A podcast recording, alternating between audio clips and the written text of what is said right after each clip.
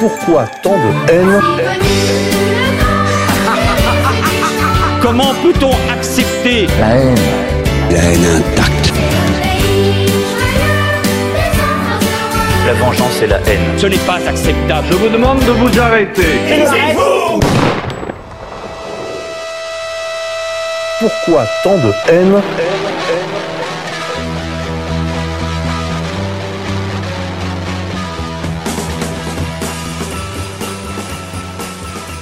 Chers amis bonjour, bienvenue pour cette nouvelle édition de Pourquoi tant de haine, l'émission des génocides imaginaires. Je reçois aujourd'hui, j'ai le plaisir de recevoir deux confrères, Jean-Louis Ambert et Claude Janvier.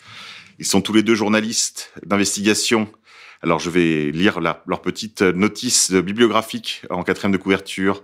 Jean-Louis Ambert, journaliste d'investigation indépendant, spécialisé en économie, finance et politique, collaborateur de nombreux médias français et étrangers et écrivain. Plusieurs de ses ouvrages ont défrayé la chronique. Le crack des 40 banques, le crédit agricole hors la loi, Crédit lyonnais la mascarade, faut-il brûler l'ONU? 56 tome 1, l'État français complice de groupes criminels, 56 tome 2, mensonges et crimes d'État, et enfin, Trump face à l'Europe. Claude Janvier, quant à lui, est plus un écrivain et polémiste, un rien provocateur, doté d'un humour noir et disciple de Pierre Desproges. Il est l'auteur de trois livres, Coup de gueule. Depuis 15 ans, il fouille, déterre, décortique et analyse l'actualité afin de mettre en lumière les véritables informations. Il intervient notamment au- auprès de Sud Radio, Agoravox, Les Moutons Enragés, le blog Alupus, Réseau International, Stratégica qu'on salue, mondialisation.ca du camarade Markov, c'est ça, Henri Markov, et Planète 360 et bien d'autres. Un beau parcours dans l'hôtellerie et la restauration lui a permis de développer son sens de l'observation. Il reste fidèle à sa devise. Je râle, donc je suis. Messieurs, merci beaucoup d'être présents à ce micro. Salut à vous deux. C'est nous qui vous remercions de votre invitation. Alors, on, se retrouve aujourd'hui pour discuter de votre dernier livre, messieurs, un livre euh, tout frais moulu, euh, qui d'ailleurs euh, ne manque pas d'actualité, puisque c'est le seul sujet qui préoccupe maintenant euh, nos confrères du média mainstream. On va parler du Covid. Alors, on va parler aujourd'hui, messieurs, de votre dernier livre, Le virus et le président, signé de vos deux mains, chez IS Éditions. Voilà, sous-titré Enquête sur l'une des plus grandes tromperies de l'histoire. Alors ce livre est très riche d'informations, il fait quand même euh, plus de 260 pages. Alors moi je suis pas étonné parce que je connais un peu vos travaux, Monsieur Isambert, je, je vous suis sur la question du- des relations entre l'État français et le takfirisme terroriste. Depuis, vous travaillez là-dessus déjà depuis les années 90, si je ne dis pas de sottises. Et vous avez documenté dans ces deux gros volumes, 51 volume 1 et 51 volume 2, le- bah, l'ensemble des relations finalement en- qu'entretient l'État français, d'ailleurs de manière assez officielle. Hein, c'est, on parle pas de conspiration ou de théorie du complot là. Vous documentez ça avec des coupures de presse, euh, des rendez-vous, des, euh, des allocutions communes, euh, tout ce qui s'est toutes les tractations autour de la création du, du CFCM, du Conseil français du culte musulman. Le dernier incident d'ailleurs qui m'a fait penser à votre travail, c'est ce monsieur, là, ce militant politique, euh, qui a un nom à coucher dehors, donc je, je n'arrive pas à m'en souvenir, qui avait aidé, vous savez, un père de famille euh, du lycée euh, où aurait été assassiné Samuel Paty à Conflans-Sainte-Honorine. Ce militant islamiste, en 2008, a été pris en photo avec euh, le futur président de la République, non, le déjà président de la République, Nicolas Sarkozy, pardon, euh, autour de petites agapes concernant justement l'organisation du culte français en France, puisque en gros l'agenda à l'époque de l'UMP, c'était euh, d'organiser les musulmans de France de manière un petit peu coloniale, indigène, dirons-nous, une politique indigène, dans le but de les faire voter pour euh, la droite d'affaires. Est-ce que je me trompe? Non, non, pas du tout. Du reste, c'est des, relations euh, très officielles, puisque le président, les représentants, par exemple, de l'organisation des frères musulmans syriens ont été reçus de la manière la plus officielle qui soit euh, à l'Assemblée nationale. Ils ont été reçus au Sénat. Et M. François Hollande, euh, après M. Sarkozy, qui en avait reçu d'autres, qui en avait fait recevoir d'autres, euh, en France pour euh, renverser le gouvernement libyen. M. Hollande en a reçu d'autres à l'Élysée. Donc, ce sont des, des relations qui sont presque des relations officielles. La France entretient plus de relations sur les pays arabes avec les groupes qui cherchent à renverser euh, les États laïcs qu'avec les représentants des États laïcs eux-mêmes. Parlons aujourd'hui donc de ce qui nous occupe, un autre, une autre menace fantôme que le terrorisme de synthèse, que le terrorisme sponsorisé par l'État. Autre menace fantôme, le virus et le président. Alors, dès les débuts de votre euh, préambule, messieurs, vous écrivez que les autorités françaises, les autorités ministérielles françaises font l'objet d'une euh, d'enquête, de perquisition. Donc c'est une, une, affaire sérieuse. Ils vont probablement être convoqués devant la, la haute cour de justice de la République. Est-ce que, euh, alors j'imagine que ce sont les dernières lignes de votre livre, puisque bon, vous avez fait ce préambule d'une certaine manière pour dire voilà l'état des connaissances à ce jour. Qu'est-ce que vous pressentez dans la, cette mise en examen de si hauts responsables concernant cette affaire de, de la pandémie Covid-19 Concernant cette affaire, vous avez remarqué qu'on n'entend plus parler du reste hein, dans les médias. Ça, c'est un peu normal. Je veux dire, les policiers ont fait leurs euh, perquisitions, sont en train de faire leurs investigations et sont en train d'essayer de déterminer quelle, est exactement la responsabilité des uns et des autres, euh, ce qui est loin d'être évident. Donc, euh, je pense qu'il faut euh, laisser encore du temps euh, aux administrations policières et judiciaires euh, qui mènent ces enquêtes et que d'ici quelques mois, en principe, on devrait normalement avoir les premiers résultats d'enquête. Déjà, il y a déjà des conclusions qui existent, mais il est encore trop tôt pour les rendre publiques parce que vous savez, c'est un peu comme pour l'affaire sur euh, l'histoire de la pandémie du Covid-19. Il faut prendre du recul sur l'actualité pour savoir exactement qui fait quoi et ce qui s'est passé parce qu'à vif, on peut avoir des informations comme ça qui nous amènent à réagir. Et puis quand on cherche un peu, on s'aperçoit, ah ben l'information n'est pas tout à fait exacte. Ah, mais c'est pas exactement ce qu'on nous a dit. Et puis après, on s'aperçoit qu'effectivement, euh, l'information n'est pas bonne comme ce que nous avons fait pour la Covid-19. Avec Claude, nous travaillions à l'époque sur un autre exemple, sur un autre ouvrage, pardon, et ce qui nous a amené à, à, à réagir et à nous engager euh, sur ce travail d'enquête, euh, ce sont, sont, les déclarations des dirigeants français et surtout de responsables d'administration qui fournissent aux dirigeants français euh, une multitude de renseignements pour les informer de la situation, etc., etc. Et on, on voit là des informations, si vous voulez, euh, qui nous qui ne paraissent pas coller avec la réalité. Donc on cherche, on s'aperçoit qu'il y a des, des, chiffres qui sont faux, puis on s'aperçoit qu'il y a des éléments qui sont donnés, si vous voulez, euh, qui ne correspondent pas du tout à la réalité. Donc on a commencé euh, l'enquête en se disant euh, c'est pas possible, là il y a quelque chose qui ne va pas. Donc on a cherché à savoir de quoi il s'agissait exactement. Et c'est comme ça que commence le virus et le président du reste. Euh, on explique que pourquoi on s'engage dans cette enquête et comment on en vient à, à voir que, euh, bah, que les chiffres ne correspondent pas à la réalité, que le nombre de décès sont surestimés, après que le nombre de, de personnes testées, euh, on, on, découvre que les tests qui sont faits avec le PCR, mais bien après, ne sont pas fiables. Vous, vous rendez-vous compte qu'il y a eu au début de la pandémie, le ministre, la ministre Buzyn, euh, qui disait mais non, il n'y a pas besoin de masque, etc. Après, il y a eu le ministre Véran qui l'a remplacé, le ministre de la Santé, qui a dit il ne faut pas utiliser les masques, ils peuvent être dangereux. Et puis après, il a dit ah, mais si, il faut utiliser les masques. Et aujourd'hui, vous avez des rapports qui sortent en disant attention, les masques en tissu, surtout ne pas, ne pas les utiliser. Du reste, le professeur Christian Perron, euh, dans son livre, est très clair là-dessus, il explique que ces masques, les masques, encore faut-il qu'ils soient protecteurs, ne doivent être utilisés non pas de manière comme c'est utilisé aujourd'hui par le grand public, mais vraiment dans des, dans des circonstances particulières, quand vous êtes euh, auprès de, personnes contaminées. Encore faut-il savoir qui est contaminé et qui ne l'est pas.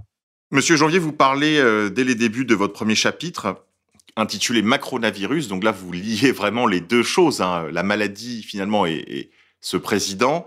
Vous rappelez euh, quelques données chiffrées et vous rappelez par exemple que Emmanuel Macron avait, lors de la campagne présidentielle, promis la suppression de 120 000 postes de fonctionnaires dont 70 000 dans la fonction publique territoriale et 50 000 dans la fonction publique d'État en cinq ans. En effet, est-ce que on ne trouve pas là la cause de la crise, qui est beaucoup plus une crise de l'hôpital qu'une crise euh, pandémique?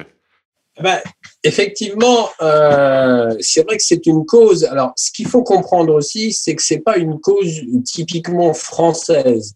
Comme on l'explique dans notre ouvrage, euh, c'est une cause aussi voulue par toute la politique de Bruxelles. Euh, il y a une, depuis très longtemps, la politique de Bruxelles, c'est quoi? C'est une politique de réduire drastiquement le, les budgets alloués au domaine de la santé publique, que ce soit donc dans tous les pays européens, Et donc, c'est exactement ce que Bruxelles a décidé. Et évidemment, malheureusement, tous les gouvernements des pays européens ont, emboîté le pas pour que euh, donc une réduction euh, année par année des budgets alloués au secteur de la santé. Un petit chiffre vite fait, il faut quand même pas oublier que l'année dernière, donc pour le ministère de la Défense, Emmanuel Macron avait alloué 37, 35 euh, ou 37 milliards d'euros pour le ministère de la Défense, alors qu'en revanche, le ministère de la Santé, lui, n'a reçu qu'un petit milliard 100 millions. Donc, deux poids, deux mesures. On, met, beaucoup plus d'argent pour fabriquer des bombes et des avions et on met très peu d'argent pour euh, améliorer le domaine de la santé.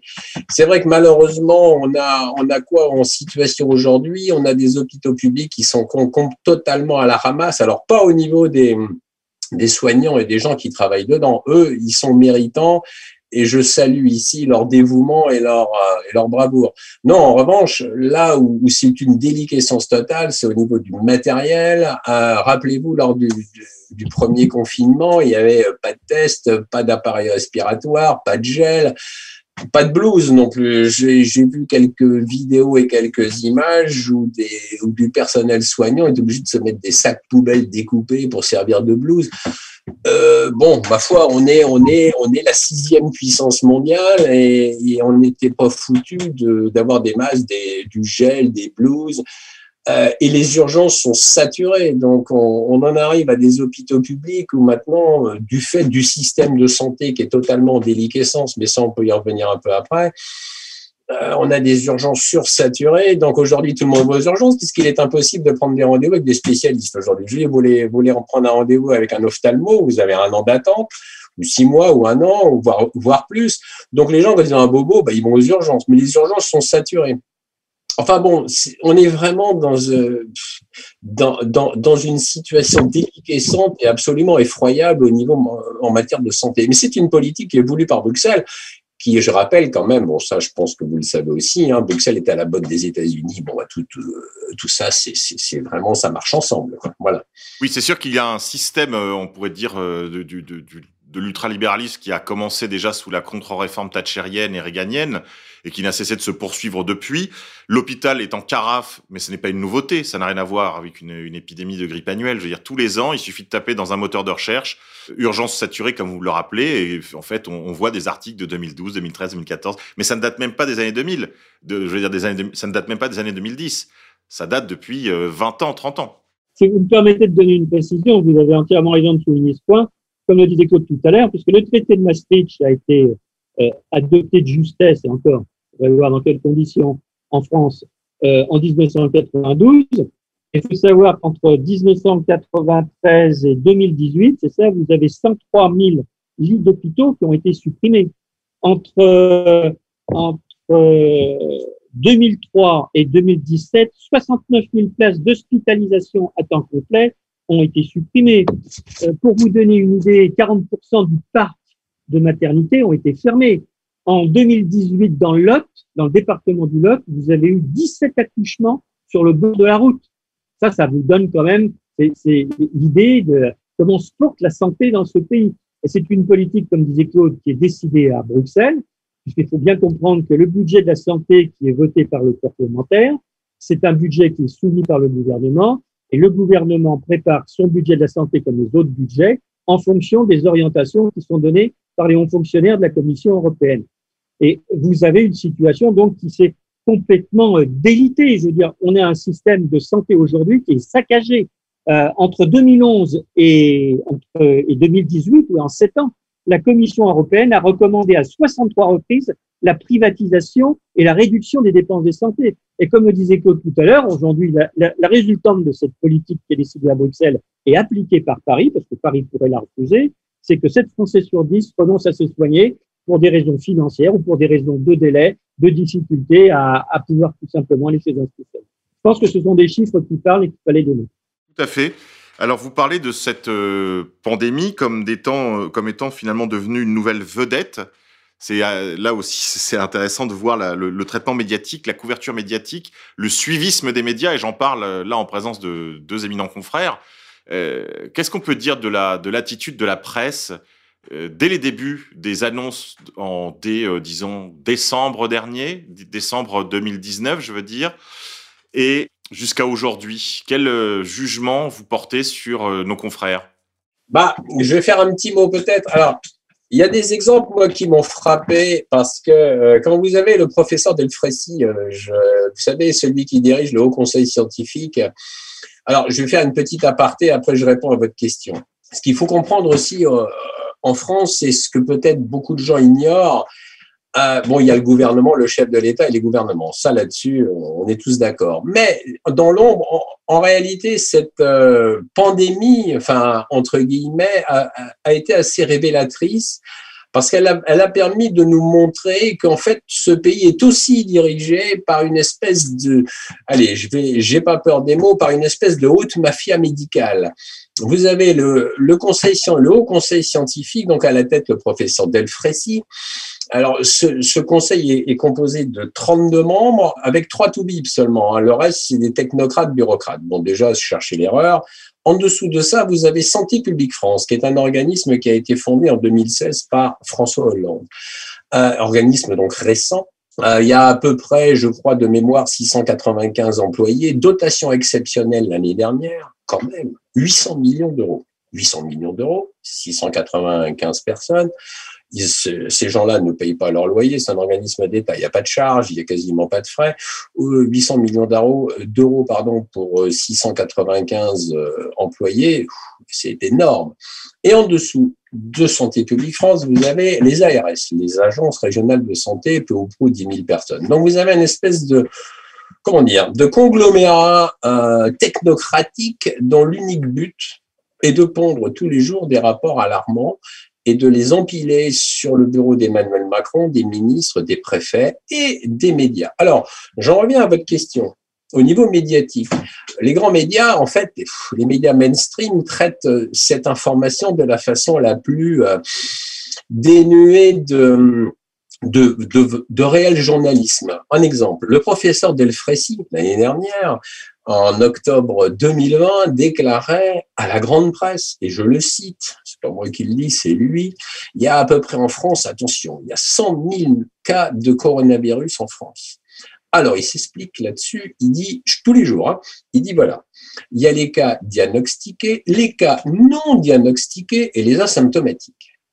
Oh, fabuleux. Moi, je ne sais pas comment ce grand professeur réussit à sortir dans la rue, à regarder les gens et dire, ah oui, alors lui, il doit avoir le Covid, bah, la Covid, lui, il doit avoir le virus, lui, non, Ah, lui, il est asymptomatique, mais qu'est-ce que c'est que cette, cette déclaration farfelue?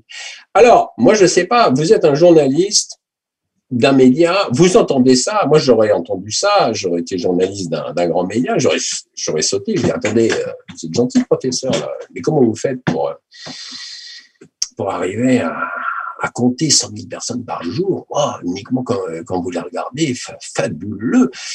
Eh ben, il n'y a pas un seul journaliste qui a relevé l'histoire, enfin qui a relevé sa déclaration.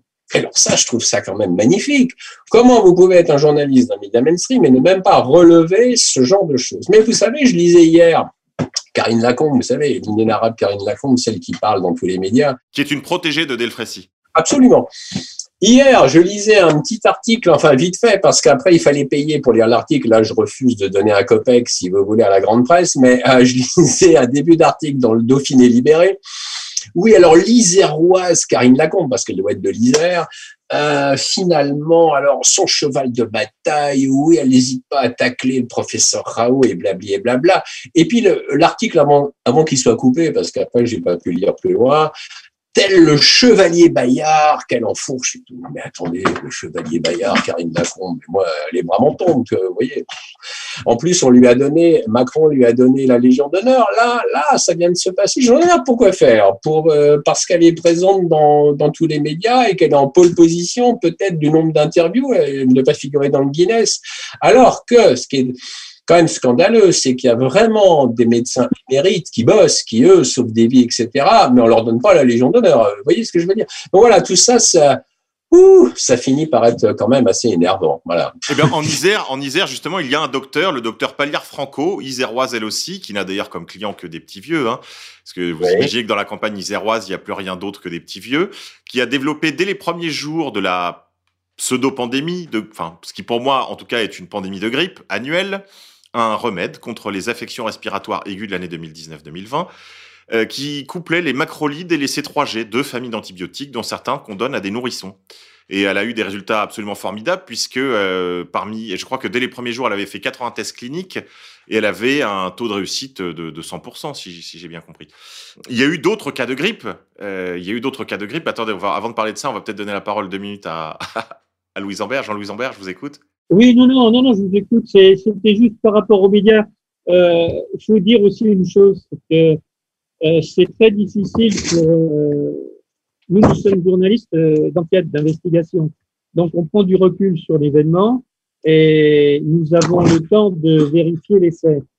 Les journalistes, euh, bon, qui travaillent notamment dans les quotidiens euh, ou même dans les hebdos, sont soumis à une très forte pression parce que, comme vous le savez, ils ont une grosse quantité d'informations à traiter dans des délais très rapides.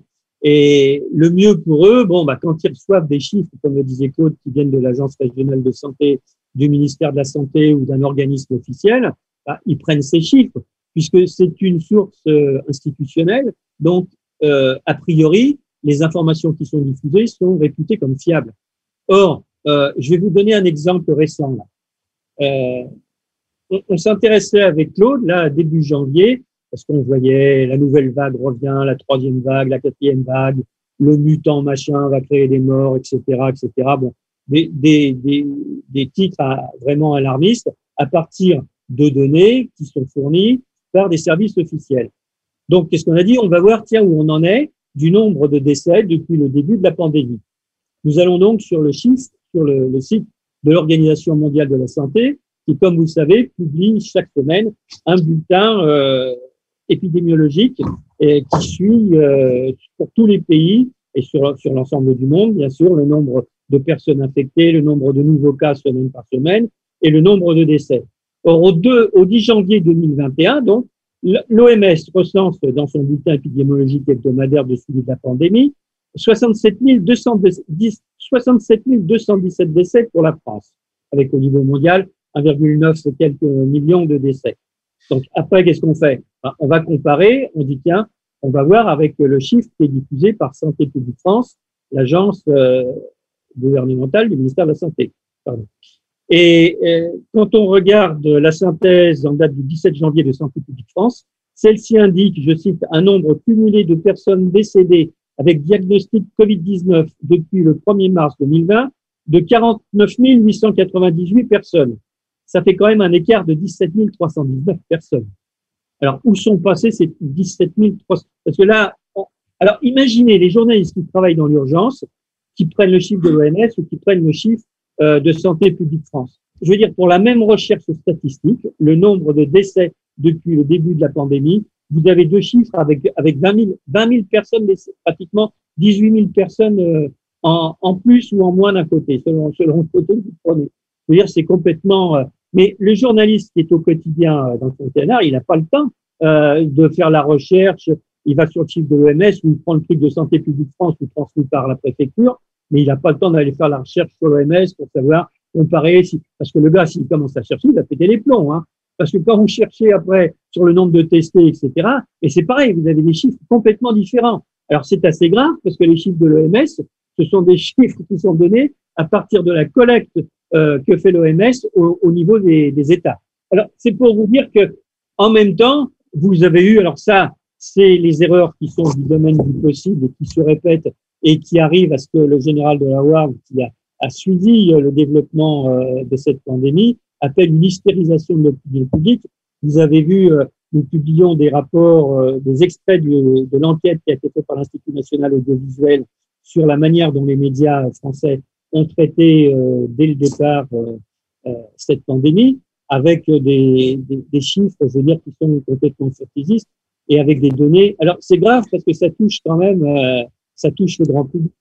Alors sur le coup, on se rend pas compte, et quand on prend les choses avec du je peux vous dire que d'ici quelques mois, quand on va faire euh, les comptes de ce qui a été euh, diffusé, euh, de ce qui a été dit, et qu'on va voir la réalité des faits, euh, je pense qu'il va y avoir des surprises. L'autre jour, nous comparions avec Claude euh, ce que les Français ont vécu en 2009-2010 avec euh, l'épidémie de grippe H1N1, tant du point de vue médiatique que du point de vue sanitaire que du point de vue du comportement du pouvoir politique. Et on retrouve, si vous voulez, dans euh, avec euh, l'épidémie, avec la pandémie euh, SRAS-CoV-2, du virus SRAS-CoV-2, euh, des faits qui sont euh, similaires, tant dans le traitement de l'information sur le plan médiatique que dans la réponse qu'apporte le pouvoir politique. Donc, c'est des choses qui sont intéressantes à observer. Qui sont pas toujours réjouissantes, mais qui sont intéressantes à observer parce que ça peut permettre peut-être plus tard au pouvoir politique de modifier la donne. Mais, vous, avez des choses aberrantes. Hein. Excusez-moi, je suis peut-être un peu long dans mon intervention. Mais par exemple, il faut savoir qu'au moment de la, la pandémie euh, du virus H1N1, vous avez eu, rappelez-vous, tant de l'OMS que, c'était que, du gouvernement euh, Fillon, Madame Rosine Bachelot, ministre de la Santé, et dans les médias, vous avez eu mais, un, un, flot, si vous voulez, de nouvelles médiatiques qui correspond à ce que nous avons vécu un peu avec, euh, alors amplifié avec le SRAS-CoV-2. Euh, c'est-à-dire c'était un virus terrifiant et il se répandre il allait y avoir des morts. Et si bien que le pouvoir politique a cherché à organiser, il manquait une cellule de scientifiques pour essayer de coordonner les efforts. Et ils ont, ils ont confié ça à l'époque à un monsieur qui s'appelait euh, Monsieur Jean-François Delfrécy, qui a eu en charge de coordonner euh, les actions du ministère de la Recherche et du ministère de la Santé. Et le même Monsieur Delfrécy, à, à l'époque, a, a, proposé que l'on vaccine les Français deux fois, euh, que l'on commande des masques, etc., etc., etc. Et puis, au bout d'un an, qu'est-ce qui s'est passé? Le, le, virus qui a provoqué la grippe H1N1 a pratiquement disparu. Et ce qui fait que le ministère de la Santé, Madame Roselyne Bachelot, s'est retrouvée avec euh, plus de 90 millions de doses de vaccins sur les bras, parce que comme à l'époque, on disait qu'il fallait vacciner deux fois les Français, elle s'est retrouvée avec des masques qui, ont, euh, n'étaient plus utilisables au bout de cinq ans, et elle s'est retrouvée à renégocier avec les firmes pharmaceutiques des doses qui avaient été commandées par dizaines de millions. Il a fallu en brûler, je crois, entre 15 et 20 millions de doses qui ont été incinérées. Et aujourd'hui, vous avez à peu près euh, le même phénomène. Alors, avec quelque chose qui s'est amplifié, c'est euh, l'intervention des sociétés transnationales de la pharmacie euh, auprès, du pouvoir politique. Et là, on, le voit très bien avec Claude. On en reparlera du reste si vous voulez plus tard, mais ça sera l'objet d'un second livre sur lequel nous travaillons, qui traite plus largement de la manière dont les sociétés transnationales états-uniennes colonisent les esprits pour imposer leurs produits. Et le, le cas de Pfizer nous intéresse beaucoup parce que quand vous voyez comment cette société fait pression, a fait pression auprès des décideurs de l'Union européenne pour qu'elle accélère l'autorisation de mise sur le marché de son vaccin et que la France a accepté, euh, sans rien dire, la mise sur le marché euh, de ce vaccin dont on ne connaît pas les effets secondaires, qui est un vaccin qui est un vaccin ARNM, dit ARNM, qui est injecté pour la première fois sur les populations. Et ça risque, j'espère que ça ne sera pas catastrophique, mais vous voyez qu'il commence déjà à y avoir euh, des, on, on, entend ici, là, en Norvège, en, en Allemagne, à Nice, dans différents pays, il commence à y avoir des morts suite à des vaccinations. Alors, quel sera le pourcentage par rapport à la vaccination? Ça, il faut attendre, il faut prendre le recul euh, pour le dire. Mais ce qui est inacceptable, si vous voulez, c'est qu'un gouvernement euh, utilise un.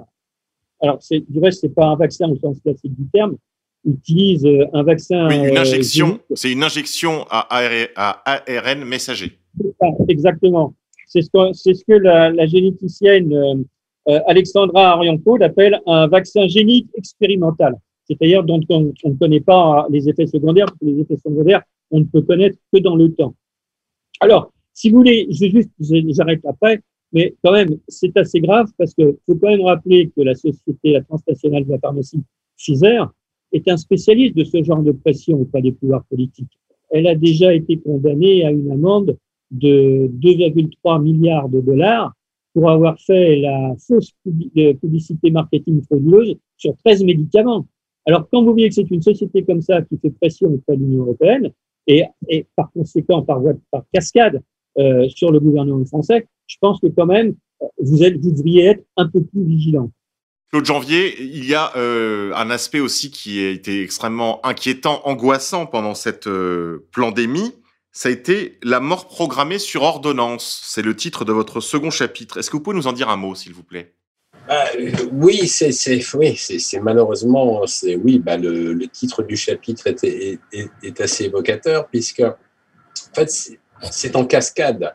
Le, problème c'est que oui, euh, il y a un virus. On ne nie pas l'existence du virus. Il y a un virus qui existe, mais qui en fait s'avère ne pas être ni moins dangereux ni plus dangereux qu'une grippe, qu'un virus de grippe saisonnière. Mais entre parenthèses, alors mais le problème, c'est qu'on cadenasse euh, toute une euh, planète entière, toute une population. Donc, du coup, les gens euh, refusent, enfin, hésitent à aller se faire soigner. Vous avez curieusement moins, de moins en moins de gens qui consultent maintenant pour d'autres maladies très graves, c'est-à-dire des cancers, etc., etc. Donc, des gens n'ont pas consulté, ne consultent pas. Oui, on a parlé de 6 d'une hausse de 6 000 morts de plus cette année prévue pour euh, des cancers qui ont été euh, pris trop tard, euh, qui n'ont pas été diagnostiqués assez tôt Absolument. Donc, si vous voulez, on, est vraiment dans un vrai drame. Euh, en plus, euh, si vous avez quelques symptômes de, de, de la Covid, euh, le Toubib vous dit, bah, écoutez, du doliprane, vous restez chez vous. Si vous allez mal, vous appelez le 15.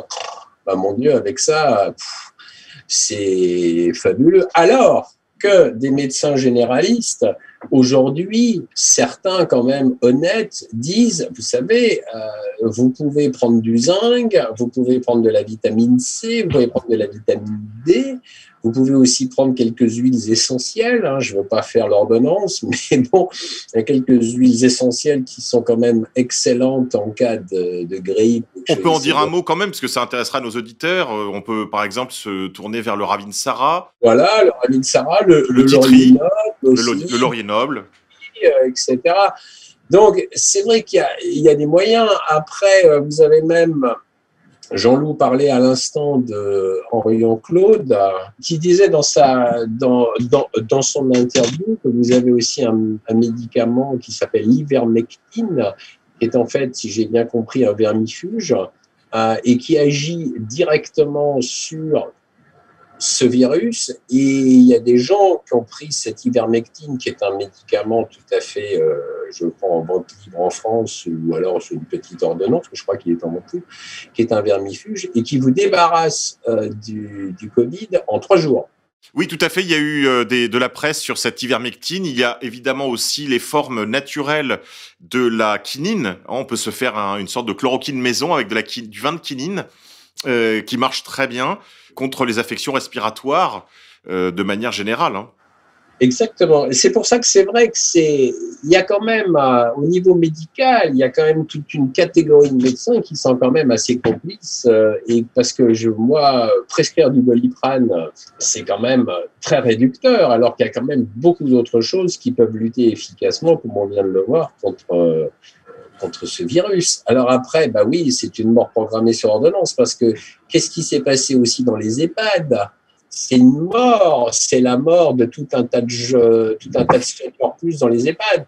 Imaginez-vous, il y a tout un tas de gens qui se sont euh, qui se sont retrouvés sans possibilité de parler à leurs enfants, sans possibilité de voir leurs petits enfants mais moi, mon père, il n'y a pas si longtemps que ça, était encore dans un EHPAD. Bon, il est décédé il y a un an et demi, à 101 ans. Bon, euh, mais je suis presque, presque heureux qu'il soit parti parce que je vais vous dire aujourd'hui, je ne pourrais pas le voir. En plus, il était malentendant, donc impossible. Il n'aurait pas compris. Il aurait juste pas compris pourquoi ma sœur et moi, on ne venait pas le voir. Et je vois, pour en revenir à, à ma tante, mais c'est l'horreur. Alors oui, j'étais en train de dire que sa fille a, a, pris sa mère pour le réveillon de Noël, mais la directrice de, l'EHPAD l'avait prévenue, lui a dit, écoutez, attention, euh, quand vous allez me ramener votre maman, elle va être placée en quarantaine pendant sept jours. Ça veut dire quoi? Ça veut dire que pendant sept jours, elle n'a pas pu parler aux autres résidents de l'EHPAD. Non, mais elle a, mangé tout seul dans son coin, en quarantaine. Mais je veux dire, c'est de l'assassinat. oui, je vais, je vais dire le mot, c'est de l'assassinat. Bah, c'est un assassinat à petit feu par la solitude, la dépression. Est-ce que vous pouvez nous dire un mot aussi de l'emploi qui a été fait du, du Rivotril dans les EHPAD? Alors le Rivotril, oui, ça a été donc malheureusement, ça a été euh, donc autorisé par le gouvernement, donc à l'insu, euh, à l'insu souvent des familles qui avaient un, un parent dans les EHPAD, et où effectivement un docteur en toute euh, avec l'aval du gouvernement, pouvait injecter ce rivotril qui aidait à partir euh, tranquillement, entre guillemets, euh, une personne. Quoi. Et ça, c'est inacceptable et inadmissible, vraiment. Oui, c'est une forme de l'euthanasie a été légalisée en France pendant cette pandémie. Ah, c'est évidemment ils s'en sont défendus, mais le résultat, le résultat est le même. C'est évidemment à corps et à cri, et médecins parlant, mais non, c'est pas vrai. Alors qu'en fait, non. Oui, absolument. Claude, est-ce que vous pouvez nous dire un mot, s'il vous plaît? On en a déjà parlé un petit peu, mais je voudrais qu'on insiste plus sur ce passage où vous parlez des pseudo-journalistes et des pseudo-experts je crois qu'il est important d'insister sur ce sujet parce que euh, bah, voilà, on a assisté en fait à une pseudo-pandémie et maintenant tout, tout, est faux, si vous voulez. Euh, les, journalistes comme les experts qui sont sur leur plateau. Est-ce qu'on peut revenir aussi peut-être sur les liens qui unissent ces pseudo-experts et la grande industrie pharmaceutique?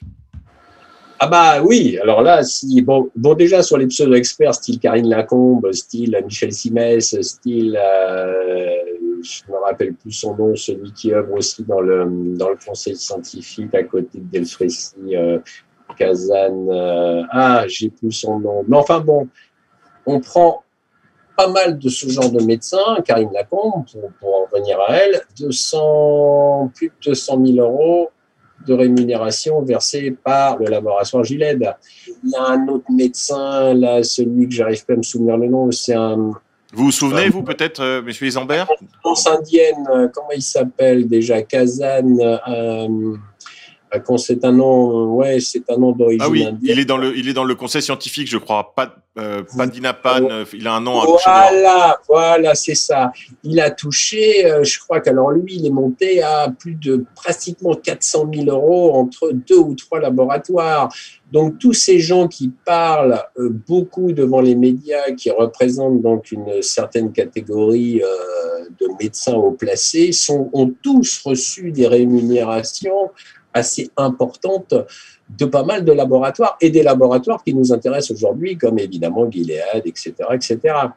Donc il y a vraiment, euh, y a vraiment c'est vraiment de l'intérêt, c'est de l'intérêt direct, quoi.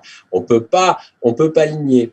Après, sur la façon dont euh, les journalistes traitent, euh, des grands médias traitent l'information, ben, ma foi, c'est, ah, c'est du matraquage, hein, c'est du matraquage, c'est de la propagande. Euh, hier soir, je crois vous en avez Madame Macron au JT de France 2, euh, et donc la journaliste lui dit mais alors vous avez été malade par le Covid, etc.. Oui, oui, j'ai été malade, et, et la seule question qu'elle aurait dû poser la journaliste à à Brigitte Macron ça aurait été mais alors vous avez guéri comment vous avez été soigné comment avec quel quel médicament? Et là la question n'est jamais venue. Oui, bon, c'est un secret de polichinelle pour nos auditeurs. ceux qui me suivaient à l'époque sur Twitter ont probablement vu que Madame Macron s'était rendue euh, à l'IHU euh, Méditerranée du professeur Raoult, euh, qui d'ailleurs, à qui j'ai quelques reproches à faire parce que, à mon avis, il a pas mal validé cette pandémie en réalité.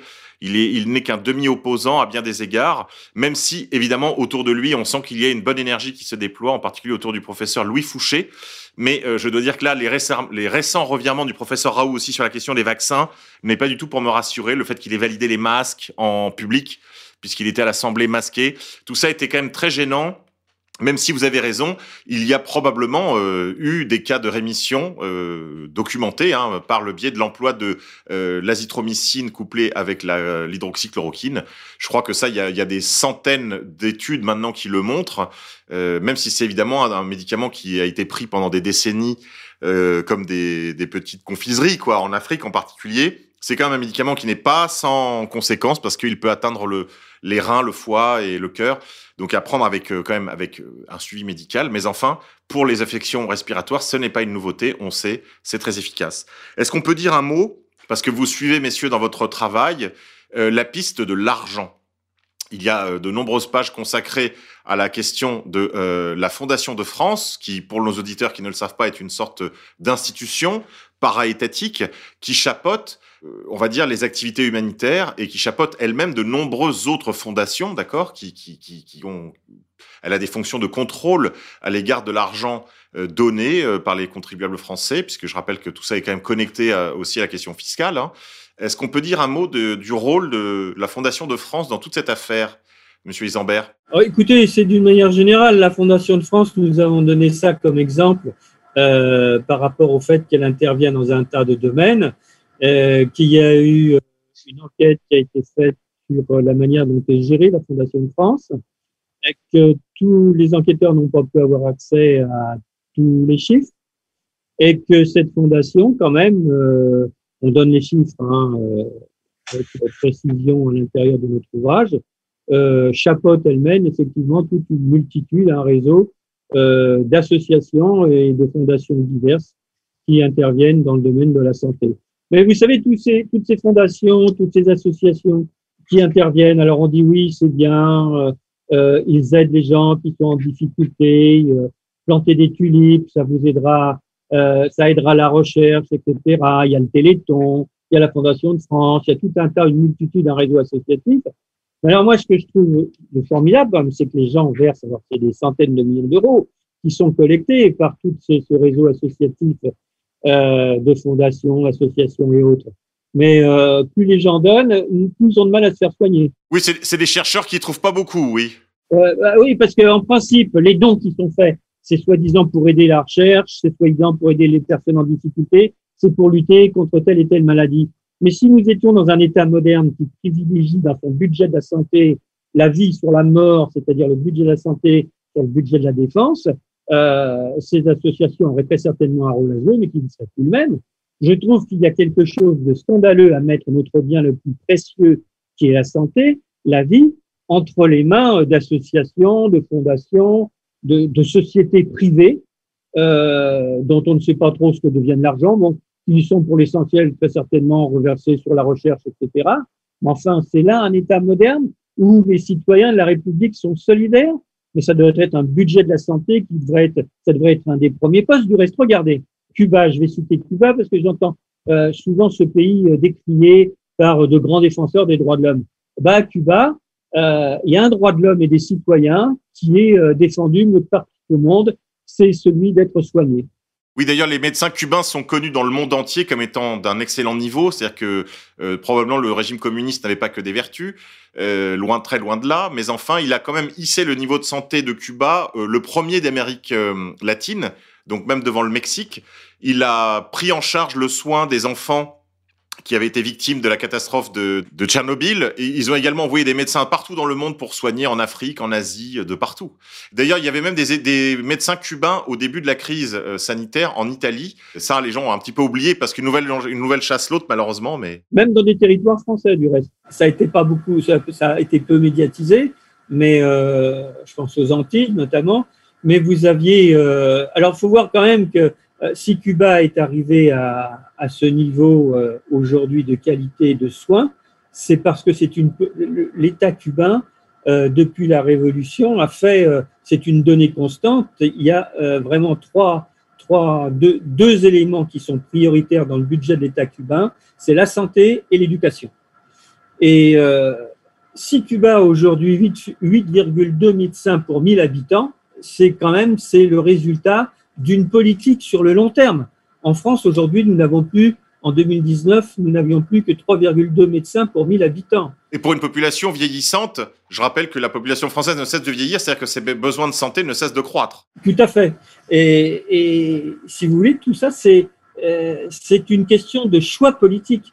Euh, alors qu'il y ait des fondations et autres qui aident, bon, bah, c'est très bien, mais ça ne devrait pas être ça la priorité. Nous, on l'a pris pour tourner presque en dérision en disant attendez, mais qu'est-ce que c'est que cet État-là? Vous avez, qu'est-ce que c'est que cette nation? Vous avez des associations euh, qui, euh, qui compensent le déficit de l'État.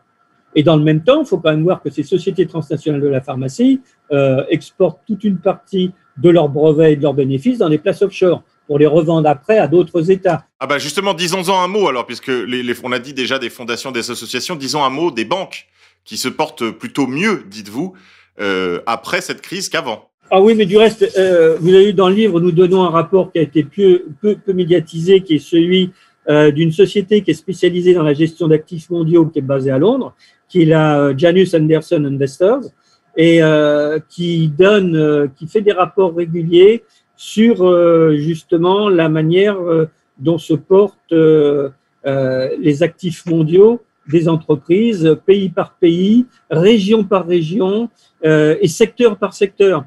Et les analystes de cette société de la Janus Anderson Investor, et je vous, on le donne dans le livre, hein, je, je, c'est très clair. On parle, vous entendez le discours des dirigeants français euh, sur le, la Covid-19, le virus a créé une crise terrible, il va y avoir beaucoup de chômage, etc., etc. Mais euh, pour qui? Parce que quand même, euh, au-delà, au-delà de ces, de ces, de ces quelques sociétés pharmaceutiques, c'est toutes les grosses sociétés transnationales euh, qui s'en mettent plein les poches. Et pour ça, les, les profiteurs pandémiques dont nous parlons, la Janus Anderson, les analystes, ils ont fait sur une, projection sur l'avenir en prenant en compte la crise de la Covid-19, le SRS-CoV-2. Qu'est-ce qu'ils disent? Ils disent que les dividendes devraient augmenter de 4% en 2020 pour atteindre 1480 milliards de dollars US, soit une hausse de 3,9% des dividendes totaux par rapport à 2019 les choses sont en bonne voie pour que les dividendes atteignent en 2020 un nouveau montant historique pour la cinquième année consécutive. Et nous, pour la cinquième année consécutive, on peut dire que euh, la situation de la santé en France est en train de se détériorer. Ce qui veut dire que dans ces sociétés, il y a de l'argent. Euh, ces sociétés en France, je le rappelle, qui reçoivent euh, de l'État et de l'Union européenne plus de 200 milliards de, plus de 200 milliards d'euros annuels euh, sous forme de subventions, d'aide à l'emploi, d'aide à la modernisation de l'outil de travail, d'exonération fiscale, ces sociétés qui ne créent pas un emploi en France, ces sociétés qui, par rapport à leur chiffre d'affaires, payent le moins d'impôts, ces sociétés qui bénéficient des plus grandes largesses de l'État, ce sont ces sociétés qui euh, euh, sont en train de se plaindre de l'interventionnisme de l'État, euh, le fait qu'il intervient trop souvent dans ses affaires, et sur ces sociétés qui bénéficient de ces largesses, qui ne créent pas un seul emploi en France, qui exportent partie de leurs bénéfices dans des places offshore, dans des montages qui sont réservés à, qui sont réservés à des initiés. Vous, vous avez vu euh, comment nous expliquons au travers de l'interview d'un expert comptable, parce que la question qui se pose, c'est la vérification des bilans de ces sociétés, puisque toutes ces sociétés ont des bilans certifiés, bien sûr. Bon, alors après, certifier euh, le bilan euh, d'une société qui a des montages financiers de toutes sortes à, à, dans des places offshore, c'est pratiquement impossible. Vous pouvez certifier euh, les bilans des sièges sociaux, nationaux, euh, et puis sur, euh, dans différentes places à l'étranger qui sont les plus reconnues. Mais dès que vous partez dans des montages juridiques et financiers qui sont très complexes, pour s'y retrouver, euh, même, même la brigade, les experts en, recherche, ça demande un temps, ça demande des enquêtes très longues, et ils le savent bien, ne s'y retrouvent plus. Donc tout ça pour vous dire qu'il y a de l'argent dans ces sociétés pour développer l'emploi, pour augmenter les salaires, pour améliorer les conditions de travail, parce que vous avez vu ce que nous expliquons dans le livre, la France est en train de devenir un des pays euh, d'Europe occidentale qui a le plus fort taux, euh, qui est en train d'avoir l'un des plus forts taux de suicide. Nous sommes aujourd'hui, avant, avant la pandémie, 2019, parce que je de la Covid-19. Je ne sais pas ce que ça sera d'ici un an. Hein. Ça sera certainement plus fort. Mais avant la pandémie, nous avions en France 25 suicides par jour. Oui, suicides qui en plus affectent particulièrement les jeunes, puisque je le rappelle à nos auditeurs, le, le, les suicides des jeunes est la première cause de mortalité des 15-35 ans. Monsieur Janvier, j'aurais voulu vous entendre, s'il vous plaît, sur la question de la dette, parce que avant cela, vous le rappelez dans le livre, avant la pandémie, il y avait déjà une dette absolument faramineuse, mais ça, n'a, ça ne s'est pas arrangé. Et visiblement, depuis lors, il y a de l'argent magique. On se souvient de la déclaration d'Emmanuel Macron qui nous disait il n'y a pas d'argent magique, à l'hôpital d'ailleurs, hein, et qui maintenant fait de l'hélicoptère monnaie sur à peu près tous les secteurs de l'économie. Vers où nous dirigeons-nous? La dette, euh, la dette, euh, oui, elle ne cesse de s'accroître, ça c'est une évidence. En revanche, on paye toujours les intérêts, évidemment, hein, parce que façon, la dette court, mais les États payent évidemment les intérêts. Alors après, de l'argent magique, bah, de toute façon, aujourd'hui, les États, c'est des planches à billets, hein, c'est-à-dire ils impriment, ils impriment, ils impriment autant qu'ils veulent de papier-monnaie. Finalement, ça devient, ça devient presque, c'est presque surréaliste parce qu'en fait, on sait même plus. Euh, on s'y perd dans les chiffres. Mais pour revenir à ce que disait Jean-Loup à l'instant, euh, les chiffres, euh, en fait, le, versement de ces dix dernières années aux actionnaires des grosses entreprises mondiales, on, le cite dans notre livre, c'était 11 milliards 400 millions de dollars. mais depuis l'arrivée providentielle du virus, euh, leur fortune a augmenté de 560, 565 milliards de dollars. Alors effectivement, euh, cette crise sanitaire, cette pandémie euh, n'est pas perdue pour tout le monde. C'est une belle rentabilité pour 2019-2020. Ah, c'est une extraordinaire rentabilité, alors que malheureusement, malheureusement, bon, moi, vous savez, je, je viens du secteur de l'hôtellerie, la restauration, donc heureusement pour moi et mon épouse, on n'est plus en activité aujourd'hui, mais j'ai encore des amis qui sont en activité et croyez-moi, la réalité, euh, je vis tous les jours quand j'appelle des amis qui sont encore en activité, c'est infernal parce que évidemment l'État vous dit oui la planche à billets, l'argent gratuit, je l'ai, je distribue, oui distribue, mais pas pas à tout le monde. C'est ça qu'il faut savoir. Ça veut dire que si vous venez de créer votre petite entreprise vous l'année dernière, euh, bah, vous rentrez pas dans le formulaire pour recevoir une aide parce que vous n'avez pas de chiffre d'affaires encore euh, sur une année. Donc déjà, vous vous brossez. En plus, moi, je vois, j'ai une cousine qui tient des gîtes, donc elle a essayé de remplir le formulaire pour l'aide et on lui a dit Ah, eh ben non, c'est pas possible parce que vous êtes ouvert. Elle leur dit oui, mais attendez, je suis ouvert, j'ai pas de clients parce que de toute façon, euh, avec les confinements, il n'y a pas de touristes. Ah ben oui, mais vous êtes ouvert, donc vous n'avez pas droit aux aides, etc., etc. Donc euh, tous ces restaurateurs, j'ai exercé cette profession, mais quand vous avez un crédit professionnel aujourd'hui, qu'est-ce qui se passe? Parce que euh, l'État vous dit oui, oui, bien sûr, vous allez avoir un report de charges, et bien sûr, bien évidemment, et puis votre banque, vous savez, on va geler un peu les crédits. C'est absolument faux. Oui, d'abord, premièrement, tout le monde n'est pas éligible, comme vous le rappelez, mais deuxièmement, ce n'est pas une annulation de la dette. Ce n'est qu'un report. Ce n'est qu'un report ce sont des reports. Et la dette, la dette s'accumule, la dette s'accroît chaque mois de plus qu'il y a du confinement, du couvre-feu. C'est tout ça du chiffre en moins, et tout ça c'est de l'endettement en plus. C'est-à-dire qu'en fait là aujourd'hui on est en train de, créer vraiment des esclaves de la dette. Absolument. Et attendez, alors ce qui est intéressant, je suppose que je, Klaus Schwab, que je, que je présente vite fait, fondateur de Davos du Forum économique mondial, euh, a sorti un bouquin. Alors, je vais pas lui faire de la pub à son bouquin, ça m'énerve qu'on lui donne 3 euros. Mais, non, mais il est disponible en PDF gratuitement, traduit en français sur les réseaux sociaux pour ceux qui le veulent le lire. Euh, volez 3 euros à Klaus Schwab, ne lui donnez pas 3 euros, volez-lui 3 euros, téléchargez-le gratuitement sur Internet et lisez-le. Alors justement, pour en revenir à ce, à ce sinistre individu, il, il s'est marqué noir sur blanc dans son bouquin que de toute façon on assiste à un tournant de civilisation, que de toute façon tous les indépendants sont appelés à disparaître. Il le marque. Ça veut dire que les petits indépendants, les petites PME, PMI, les restaurateurs, les, intermittents du spectacle, ceux qui bossent dans les, dans les festivals, les concerts, les événementiels, bah, toute la profession aussi du monde de la nuit, terminé.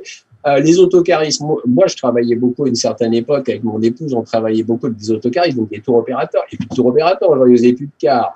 Euh, donc, et alors, tout ça, il explique, Schwab. Il dit, de toute façon, c'est appelé, à disparaître. Seuls vont subsister les quelques grands groupes internationaux dans l'industrie que nous connaissons et quelques grands groupes agroalimentaires. Ce qui veut dire qu'aujourd'hui, bah, demain, là, dans pas longtemps, on va tous plus ou moins manger du KFC, du McDo, etc., etc., et que bah, on va tous se faire livrer notre nourriture chez soi, c'est-à-dire terminer, hein, aller se faire une petite bouffe au resto en toute convivialité. Fini, maintenant c'est le clic en collecte, en plus c'est vous qui bossez, c'est-à-dire vous payez et on vous livre, mais alors finalement si vous voulez chercher, non, on vous livre pas, il faut aller le chercher, enfin bon bref. Mais il le marque, alors ce qui m'inquiète moi, c'est que c'est marqué, c'est marqué, c'est suivi par tous ces gouvernements félons. Et ce qui m'étonne, c'est que a encore des restaurateurs qui au Père Noël. C'est-à-dire, ils se disent, oh, mais oui, on va peut-être, l'État va va nous permettre de réouvrir. Ouais, quand ils savent pas. Bon, enfin bon. Et moi, je, je sais pas, je, je serais un certain nombre de restaurateurs aujourd'hui et, et des petites PME, je me poserais vraiment des questions. Je me dirais, mais attendez, on va où là Parce que c'est leur métier va disparaître, est en train de disparaître. Et Schwab est clair là-dessus. Il est clair, entre autres, hein, parce que son bouquin, je l'ai un peu lu en diagonale, je n'ai pas tout lu parce qu'au bout d'un moment, mais quand même, c'est intéressant de, de regarder ce qu'il écrit. Et c'est pas n'importe qui quand même. Donc voilà, je pense que il y a vraiment, c'est vraiment un plan. C'est une pandémie, effectivement. Je suis tout à fait d'accord avec ce terme, absolument. Claude Janvier, merci d'avoir adressé ce message à vos confrères euh, restaurateurs euh, parce que je, crains que euh, beaucoup d'entre eux n'aient pas encore compris le message car Klaus Schwab donne le chiffre de 85% des métiers de la restauration qui seront détruits, numérisés, dit-il.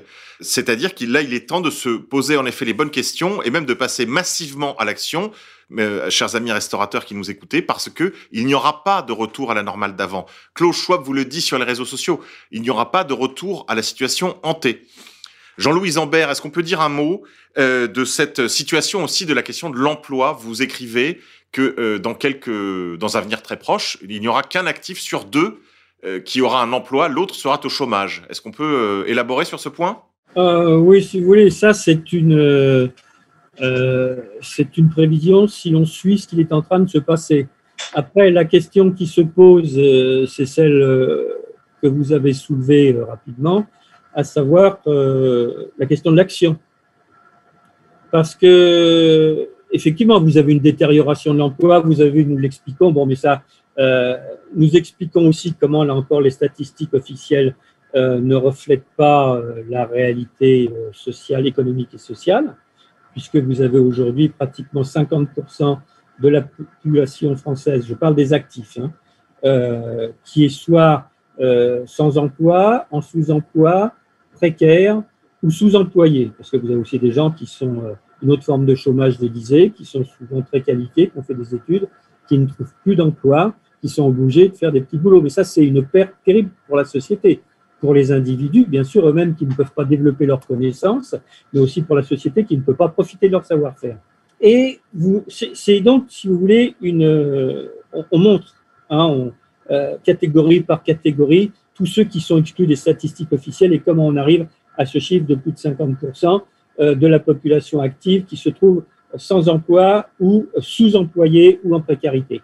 Oui, c'est le chapitre 7 de votre livre, Les écrasés. Oui, oui, les écrasés, ben, c'est les gens dont nous parlions tout à l'heure. C'est, terrible, ces pauvres dirigeants de sociétés transnationales qui n'ont que quelques millions euh, de, de salaires annuels. euh, ils vivent vraiment des situations dramatiques. En plus, ils sont écrasés de charges, les pauvres. On se demande comment ils s'en sortent. Heureusement, il y a les places offshore qui sont là pour leur aider à exporter, exporter partie des bénéfices des entreprises et éviter le fixe français, parce qu'il ne faut surtout pas leur demander de contribuer euh, euh, au développement national. Non, non, ce qui les préoccupe, ce sont leurs intérêts égoïstes particuliers de capitalistes, c'est-à-dire on s'en sert, euh, on se sert sur la bête, on se sert sur les travailleurs, on se sert sur la République, on se sert sur la nation. Et puis si la nation, les travailleurs veulent se syndiquer, ici se révoltent, ici ça va pas, eh ben on va leur importer ce que Marx appelait l'armée de réserve du capital. Ça me fait penser à un chroniqueur sur LCI qui était jadis sur la chaîne numéro 5, vous savez, la cinquième chaîne, la, la 5, euh, qui était un journaliste financier qui en fait était un libéral complètement échevelé euh, jusqu'à ce qu'il attrape un cancer. Et d'ailleurs, il a un petit peu baissé d'un ton après cela parce qu'il s'est rendu compte que grâce à la solidarité nationale, on pouvait soigner son cancer et qu'il n'était pas obligé de crever sur le bord de la route ou à payer des centaines de milliers d'euros, comme c'est le cas en Angleterre ou aux États-Unis quand on souffre d'une affection longue, euh, longue durée. Oui, ouais, parce que comme vous le signalez, quand vous regardez du reste l'importance, euh, au-delà de la réalité des chiffres, hein, qui sont un peu, à mon avis, surestimés, mais quand vous regardez les pays qui sont les plus touchés par euh, la pandémie, ce sont les pays dont euh, le système de santé a été détruit, complètement privatisé ou détruit. Les États-Unis, l'Angleterre, la France, l'Italie, l'Espagne, la Grèce. Euh, bon, puis il y en a d'autres aussi, mais je parle pour les principaux sur le versant, à part exception faite des États-Unis, sur le versant ouest euh, du continent européen. Si vous me permettez une remarque là-dessus, quand même, Jean-Louis Zambert, c'est que de l'autre côté, on n'a pas du tout fait appel au, secteur privé de la santé. Euh, lorsqu'on nous disait que les, les, les, les lits explosaient, qu'il n'y avait pas assez de place pour tout le monde, qu'on allait être obligé de trier les gens à l'entrée des, des urgences. Je rappelle qu'à aucun moment il n'a été fait appel au, au, monde privé de la santé en France, hein, aux, aux, cliniques, etc., ni à la médecine de ville, qui a été très largement tenue à l'écart de cette euh, de la riposte à cette pandémie. Et euh, malheureusement, là aussi, on voit que la France souffre à la fois d'un, libéralisme complètement fou et en même temps d'un socialisme ou d'un, sens technocratique dont euh, nos élites, entre guillemets, n'arrivent pas à se départir. Ça, c'est pas le socialisme, c'est plutôt la bureaucratie capitaliste, c'est-à-dire que ce que vous soulignez avec raison, c'est que les médecins qui auraient pu être à l'avant-garde euh, de la lutte contre une pandémie, quelle qu'elle soit, ce sont les médecins de ville, les médecins de campagne, les généralistes, qui, s'ils avaient eu dès le départ la possibilité d'hydroxychloroquine ou autre produit, peu importe, hein, mais s'ils avaient eu des informations claires déjà, euh, ils étaient mobilisés, ils sont mobilisés ces médecins pour soigner, mais ils se retrouvent confrontés à des informations euh, qui viennent de bureaucratie incroyables, qui sont complètement coupées de la réalité du terrain, et eux ils le savent parce qu'ils ont ils, ils ont leur même avec la diminution du nombre de médecins, euh, ils savent euh, comment se comportent les populations, ils suivent les gens euh, régulièrement et c'était eux qui, ce sont eux qui sont les mieux placés pour intervenir rapidement en cas de pandémie, à partir du moment, bien sûr, où ils ont euh, les produits pour faire et des informations claires sur la, sur la manière d'agir. on citait tout à l'heure le cas des masques, je veux dire, c'est, on, on est là au, on est au royaume, ça devient complètement fou. Quoi. Quand vous reprenez les déclarations des ministres qui sont succédés, Agnès Buzyn et l'actuel ministre de la Santé, Olivier Véran, Bon, lui, il a une formation de neurologue, alors il ne me démentira pas, mais quand vous voyez les, les, les je veux dire, c'est encéphalogramme plat, quoi. Hein. Alors justement, vous, souvent on critique euh, cette, euh, ces flip-flops des euh, ministériels sur la question des masques, des tests, etc. Je rappelle sur les tests, à aucun moment, là la technocratie capitaliste n'a fait appel à tout, tout, le secteur vétérinaire français, qui est probablement un des meilleurs du monde, pour tester massivement la population et pouvoir justement isoler les cas de gens qui souffraient de respiration aiguë pour l'été de, pour l'hiver 2019-2020. Mais revenons à nos écrasés.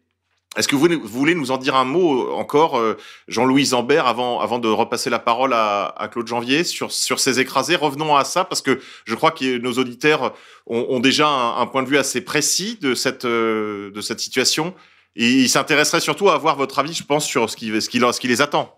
Oui, bah, écoutez, sur ces écrasés, euh, évidemment, ces dirigeants de sociétés transnationales, principalement celle du CAC 40. Je pense que euh, nous sommes suffisamment clairs dans le livre sur les salaires qu'ils touchent, bien sûr, mais c'est pas seulement la question des salaires, la question que nous posons.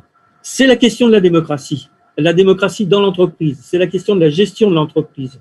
Euh, parce que si nous en sommes là, c'est parce que euh, la gestion de l'entreprise reste le fait de petits, d'initiés, je veux dire, hein, ce qu'on appelle autour des hommes du président. Vous voyez que même des actionnaires dans certaines entreprises ont du mal à, à avoir des informations sur euh, le chiffre d'affaires réalisé, sur les secteurs qui sont développés, sur, les sur le sens peut-être aussi des produits qui sont développés. Vous voulez dire que s'il y avait une gouverne, un gouvernement plus populaire des grandes entreprises de, pharma, de pharmacologie, par exemple, on pourrait espérer des produits moins toxiques, des, des campagnes moins mensongères. Est-ce que finalement, Jean-Louis Zambert, nous n'avons pas manqué un rendez-vous dans les années 60 que nous payons aujourd'hui, qui a été le partage du capital et du travail? Est-ce que c'est pas ça finalement le bilan de ce chapitre sur les écrasés? Complètement. Le dernier rendez-vous manqué, je veux dire, c'est 1981. Euh, quand les Français ont eu le choix, vous aviez à l'époque, rappelez-vous, une euh, qui s'appelait l'Union de la gauche, avec un programme commun de gouvernement. Euh, et vous aviez avant un, programme qui, qui avait été mis au point par le Parti communiste français pendant des années. À l'époque, c'était un parti révolutionnaire, c'était pas un parti réformiste comme aujourd'hui. Et c'était un programme qui avait été élaboré avec les gens dans l'action, en empêchant les expulsions, pour connaître, par exemple, quelle était la vie des gens sur le logement, etc. Et c'était un programme qui s'inscrivait dans une rupture vraiment avec le capitalisme, une rupture progressive. Et ce, les, Français, bon après c'est leur choix, euh, sous la pression euh, des médias, ont préféré se réfugier, euh, donner, confier leur voix à un parti réformiste qui était le Parti socialiste de l'époque. Euh, et vous avez eu après l'arrivée euh, de, de Laurent Fabius comme Premier ministre, qui lui a renvoyé, a cassé, c'est l'homme de la rupture avec le programme commun de gouvernement, c'est l'homme de la fin des nationalisations et c'est l'homme de la fin de la réforme de l'ENA, c'est l'homme de la fin de la réforme administrative qu'avait commencé à mettre au point le ministre communiste de la réforme administrative, Anicet Leport, qui était une réforme formidable parce qu'elle permettait euh, de lutter contre la bureaucratie, elle permettait de mettre fin au clientélisme au sein des administrations, elle permettait de mettre en place des comités d'usagers pour contrôler euh, les fonctionnaires qui dirigeaient les administrations, et elle envisageait des passerelles pour permettre à l'administration française d'être dynamique en partenariat avec des administrations, d'autres administrations nationales et étrangères. Parce que toutes ces réformes ne renouaient pas avec l'esprit des jours heureux euh, du programme issu du CNR de la résistance en 1945. Tout à fait. Mais euh, c'est ce qui gêne du reste pouvoir aujourd'hui. C'est que les Français euh, retrouvent leur souveraineté et qu'ils recherchent à, s'engager sur une voie, je dirais, nationale et, démocratique. Que la République retrouve ses valeurs, parce que tous ces gens qui se réclament des valeurs de la République, moi je veux bien, mais sont ceux qui ont toujours fait le lit euh, de l'occupant, que ce soit l'occupant militaire. Euh, vous pouvez remonter à la Gaule en 50 ans avant Jésus-Christ. Euh, vous pouvez aller à l'occupation allemande en 1940, et aujourd'hui, c'est l'occupation de la grande finance anglo-saxonne, principalement états-unienne. Plus de 55% du capital des sociétés du CAC 40 sont entre les mains de groupes financiers anglo-saxons. Donc, avec tout ce qui suit derrière, hein, parce que c'est pas seulement la possession de la finance, mais quand vous êtes majoritaire au sein du capital d'une entreprise, vous dirigez, vous la dirigez en fonction des objectifs que vous vous assignez qui sont pour les dirigeants capitalistes des États-Unis des objectifs strictement des critères uniquement financiers.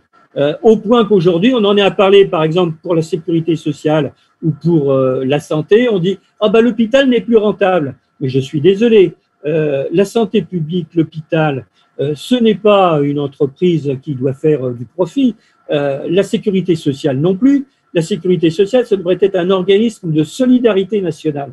C'est-à-dire que s'il faut que les Français mettent un peu plus d'argent euh, pour que la sécurité sociale soit dynamique, ça profite à tous les Français. Là, c'est pas du tout ce qui se passe. Là, on diminue les remboursements des médicaments. Vous avez vu ce qui se passe, ça devient, euh, ça devient complètement. On crée du déficit à la sécurité sociale surtout. L'État crée du déficit. Faut pas oublier quand même que dans ces écrasés que nous évoquons là comme ça rapidement, mais on développe dans le livre, euh, ils sont pour nombre d'entre eux euh, déchargés. Là, avec le régime Macron, ça s'est encore aggravé, mais euh, pratiquement plus de cotisations euh, ils payent encore des cotisations de sécurité sociale, mais minimes par rapport au chiffre d'affaires et par rapport aux moyens financiers dont ils disposent. Il y a une autre chose aussi euh, qui se produit actuellement, c'est que ces écrasés bénéficient de tout un ensemble de protections, comme par exemple pour le cas de Madame Buzyn, qui est maintenant devenue fonctionnaire à l'OMS. Elle sera euh, protégée de toute extradition, puisque la Suisse n'extrade pas, et une loi vient d'être votée, euh, enfin, ou un décret vient d'être pris par le gouvernement afin de protéger euh, son poste ainsi que quelques autres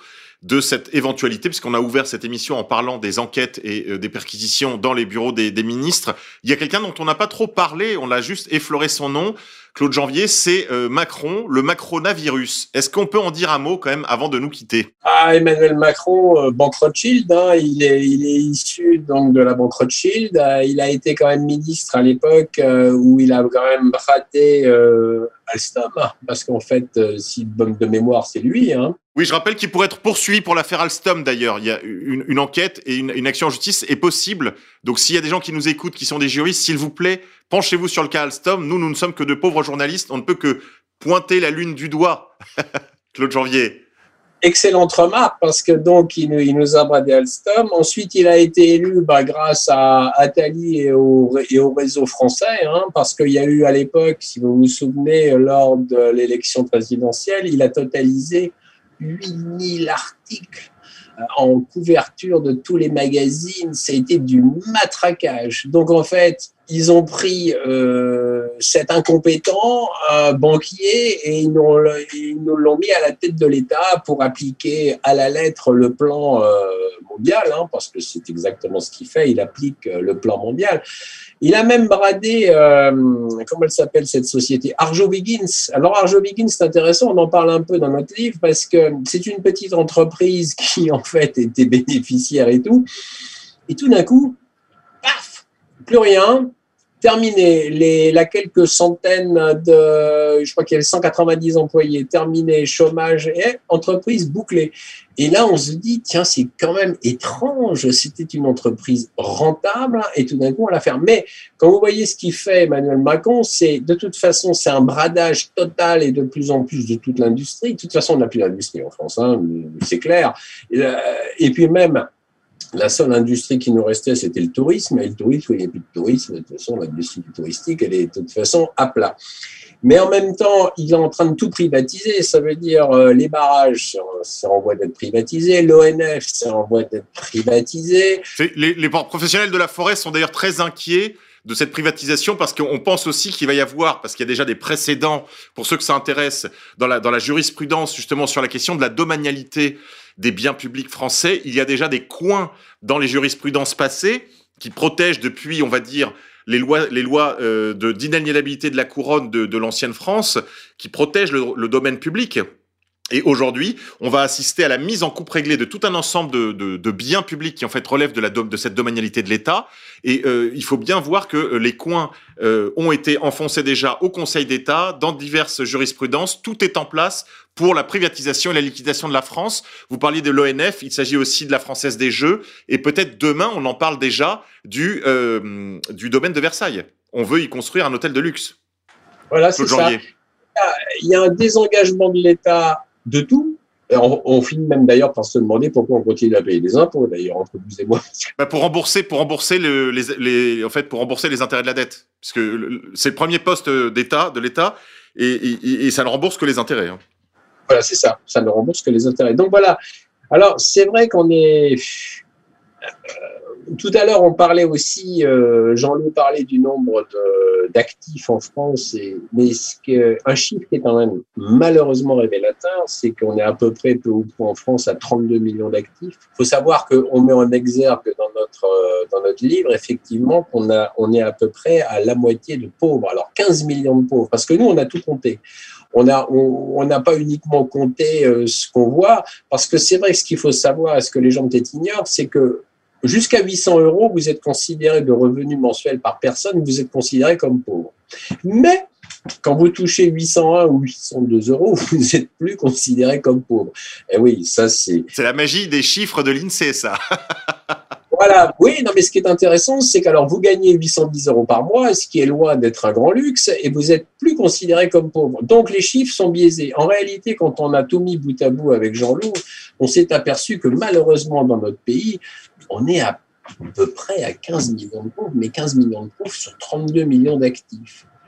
Euh, bah, écoutez, là, c'est la sirène d'alarme amplifiée, hein, parce que moi, je ne sais pas où, aller, là, mais euh, il est vraiment temps quand même que, la barre soit redressée, parce que là, là, on est déjà dans le mur, mais je crois qu'on va finir par euh, y être totalement, on va plus pouvoir bouger, parce qu'au bout d'un moment, qui va travailler et, qui va faire rentrer, qui va faire vivre ce pays? On, on, est, on, on, commence vraiment à se poser les questions. Jean-Louis Zambert nous a donné une piste tout à l'heure, probablement l'armée de réserve du capital, c'est-à-dire l'immigration de masse que nous prédit également bah, Klaus Schwab, euh, l'ONU, puisque je rappelle que l'expression grand emplacement n'est pas du tout une invention, une théorie du complot inventée par euh, Renaud Camus.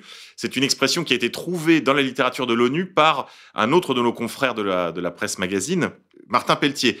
Donc euh, ce n'est pas du tout une théorie du complot et encore moins une théorie du complot euh, de la main de Renaud Camus, encore une fois. Hein. Donc c'est probablement ça notre destin. messieurs, avant de vous donner la, parole une dernière fois pour un mot de conclusion, je voudrais en, en, engager nos auditeurs à acheter votre livre, à l'acheter vraiment parce qu'il faut encourager les journalistes d'investigation, les authentiques journalistes libres. Il y en a si peu maintenant, mais ça, chers amis auditeurs, c'est un peu aussi partie de votre faute.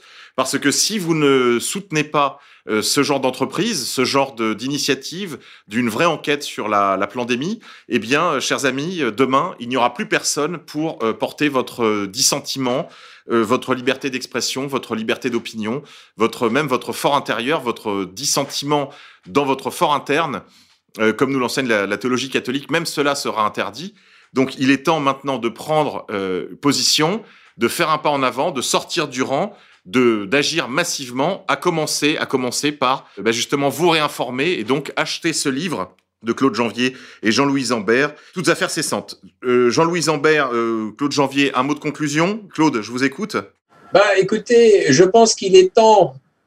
Moi, je vais terminer sur une note que j'espère positive. Je pense qu'il est temps que tous les gens prennent conscience, les gens de bonne volonté prennent conscience qu'il est temps peut-être de mettre son ego de côté, de s'unir et, et, de vraiment mettre la pression. Voilà, pour renverser tout ça et qu'on retrouve nos libertés et qu'on aille même beaucoup plus loin que ça. Parce que retrouver nos libertés, entre guillemets, mais il faut dépasser ça. Donc je pense que le temps n'est plus à la réflexion, le temps est à l'union et le temps est à l'action. Claude Janvier, merci beaucoup. Jean-Louis Zambert, un mot de conclusion pour nos auditeurs Oui, juste sur ce que disait Claude tout à l'heure, je suis pas tout à fait d'accord avec lui quand il a dit que euh, le président Macron était incompétent. Je pense qu'il est très compétent pour les capitalistes, comme il l'a bien montré, Claude, comme tu l'as bien montré, il met effectivement la France à sac. Euh, on le voit bien dans le domaine de la santé. Et je voulais quand même aussi terminer sur une note positive pour euh, annoncer, je ne sais pas si vous l'avez déjà fait sur votre radio, il y a quand même une association qui s'est créée début janvier qui s'appelle la coordination santé libre, qui regroupe 30 000, aujourd'hui plus de 30 000 professionnels de la santé, médecins, chercheurs, scientifiques, infirmières, etc., et qui a créé un site qui s'appelle réinfocovid.fr sur lequel il diffuse un tas d'informations pour lutter contre la désinformation sur la pandémie Covid-19. Et parmi ses membres, euh, alors il y a euh, plusieurs, euh, il y a des représentants, des députés, etc. Et ce que je voulais dire, c'est qu'il y a Martine Bonner, qui est députée, je crois, en Alsace. Véritable héroïne du peuple, vraie, vraie représentante de les, des élites populaires, là, pour le coup. Voilà, et, et qui a déposé à l'Assemblée nationale un projet de résolution demandant la suppression de l'état d'urgence sanitaire. Alors, évidemment, je pense qu'il faut soutenir euh, cette association. Et puis, je voulais aussi vous remercier de nous avoir donné la parole, parce que comme vous le savez, nous avons été censurés à plusieurs reprises, euh, y compris une émission que nous avons faite sur Sud Radio qui a été retirée, dont la vidéo a été supprimée quelques heures après. Euh, TV Liberté a vu euh, l'émission qu'elle avait faite avec la généticienne, ancienne directeur de recherche du CNRS, Alexandra Henrion-Caude, euh, également censuré. Donc il y a un tas de Planète 360 qui fait une interview de nous euh, dont euh, la vidéo a été censurée, mais aujourd'hui il existe un tas de moyens pour contourner la censure. Rassurez-moi, cette censure a été exercée par non pas par les médias en question, mais par YouTube. Par YouTube principalement. C'est du reste intéressant de voir YouTube, filiale de Google, euh, à l'ère des nouvelles technologies de l'information et de la communication, euh, pratiquer euh, une telle censure c'est déjà un aveu de faiblesse quelque part. Mais du reste, euh, j'en profite pour dire aux internautes qu'ils ne sont pas forcés d'utiliser Google et qu'ils peuvent très bien aller sur d'autres outils informatiques comme Yandex. Oui, absolument. Et puis il y a également donc Odyssée. Alors puisqu'on en est euh, aux annonces, évidemment, donc je rappelle le titre de votre livre, Le virus et le président, enquête sur l'une des plus grandes tromperies de l'histoire euh, chez IS Éditions, sous la plume donc de Jean-Louis Zambert et Claude Janvier. Vous pouvez également rejoindre dans les réseaux d'action là qui sont très liés et très rapprochés de Réinfo Covid. Il y a également donc le, le, le, réseau RSA France que vous pouvez retrouver sur Telegram, qui est un réseau qui lui euh, vient compléter finalement les actions de réinformation de Réinfo Covid, plutôt en, en proposant aux gens du commun, euh, le, le, lambda euh, comme vous et moi, de se retrouver dans la vraie vie pour s'entraider, retrouver, renouer le tissu social, refaire de la solidarité euh, micro-locale. C'est pour ça que le, réseau RSA France est groupé autour de l'idée en fait de, de, de, groupes locaux. Vous avez un fil Telegram par commune ou par euh, ensemble de communes, par, par pays, disons, et euh, vous, vous, pouvez les retrouver très facilement. Donc sur Telegram, t.me slash RSA en majuscule, France majuscule. Voilà, tout simplement, les rejoindre et puis euh, vous proposer, vous aussi, d'agir. Parce que, chers amis auditeurs, n'oubliez pas que si vous ne faites pas de partie de la solution, c'est que vous faites partie du problème. Jean-Louis Zambert, Claude Janvier, je vous remercie encore une fois. Je vous salue bien bas et je vous dis à très bientôt pour un prochain rendez-vous. Merci à vous, super. Merci. Portez-vous bien, Jean-Loup, portez-vous bien, Claude. Dieu vous garde. Merci pour ce beau travail. À très bientôt. Portez-vous bien également. À bientôt. Merci. À très bientôt. Pourquoi tant de haine Comment peut-on accepter la haine La haine intacte. La vengeance et la haine. Ce n'est pas acceptable. Je vous demande de vous arrêter. Pourquoi tant de haine